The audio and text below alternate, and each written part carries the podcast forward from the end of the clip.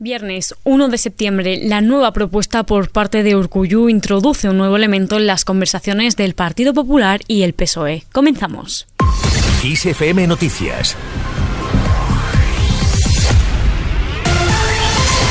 ¿Qué tal? La propuesta de reforma territorial lanzada por el Endacari Íñigo Urcuyu ha introducido un nuevo elemento en las conversaciones del Partido Popular y el PSOE con las demás fuerzas de cara a la investidura. Urcuyu considera que el actual momento político abre una nueva oportunidad para avanzar en el carácter plurinacional del Estado y en el desarrollo del autogobierno de Euskadi sin necesidad de modificar la Constitución. Sin embargo, tanto el Gobierno como el Partido Popular han insistido en que cualquier reforma del modelo territorial debe hacerse siempre dentro del marco constitucional. Por su parte, la líder de Sumar, Yolanda Díaz, ha valorado la propuesta de Urcullo y ha destacado que esta tiene que ser la legislatura de un nuevo acuerdo territorial. Por su parte, la Generalitat de Cataluña respeta la propuesta de Urcullo, pero descarta su vía.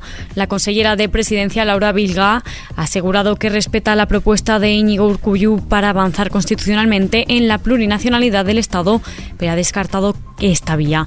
Además, ha recordado que la carpeta catalana se basa en la amnistía y autodeterminación. Más cosas, el presidente del Partido Popular, Alberto Núñez Fijo, ha asumido que su intento de investidura no le llevará al gobierno, pero insiste en defender que con él llevará al Congreso la idea de igualdad entre los españoles. Además, ha advertido al presidente del gobierno en funciones, Pedro Sánchez, de que con sus dependencias parlamentarias su ejecutivo será débil y ha añadido que resistir no es gobernar. Quizás este proceso de investidura no me lleva a la, presidencia, pero sí va a llevar a la política nacional y al Congreso de los Diputados la igualdad de los ciudadanos, la dignidad de nuestras instituciones y las prioridades de las familias. Esto creo que bien merece la pena, porque sin esto no merece ser nadie presidente del gobierno, y yo tampoco.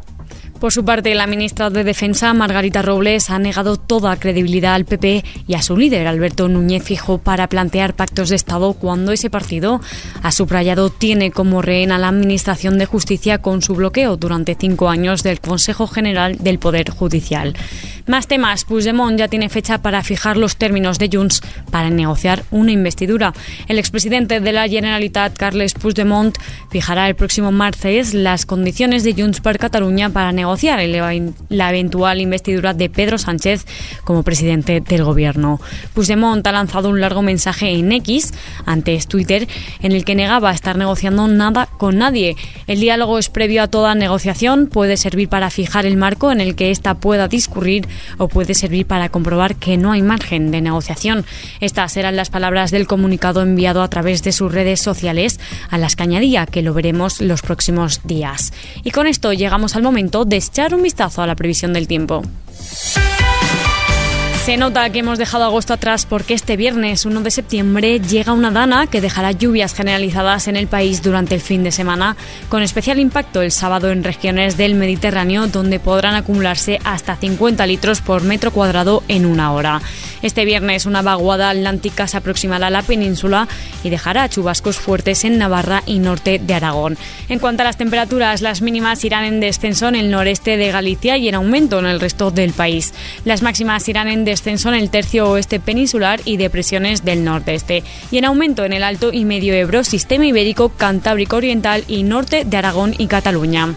Y nos despedimos al ritmo de Gloria Estefan.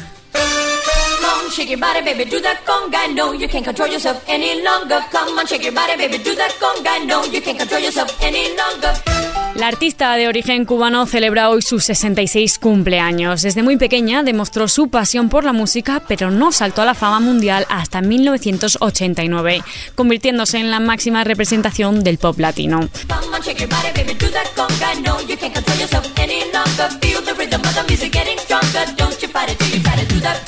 Con más de 130 millones de discos vendidos, convierten a Gloria Estefan en una de las artistas musicales con mayores ventas de todos los tiempos.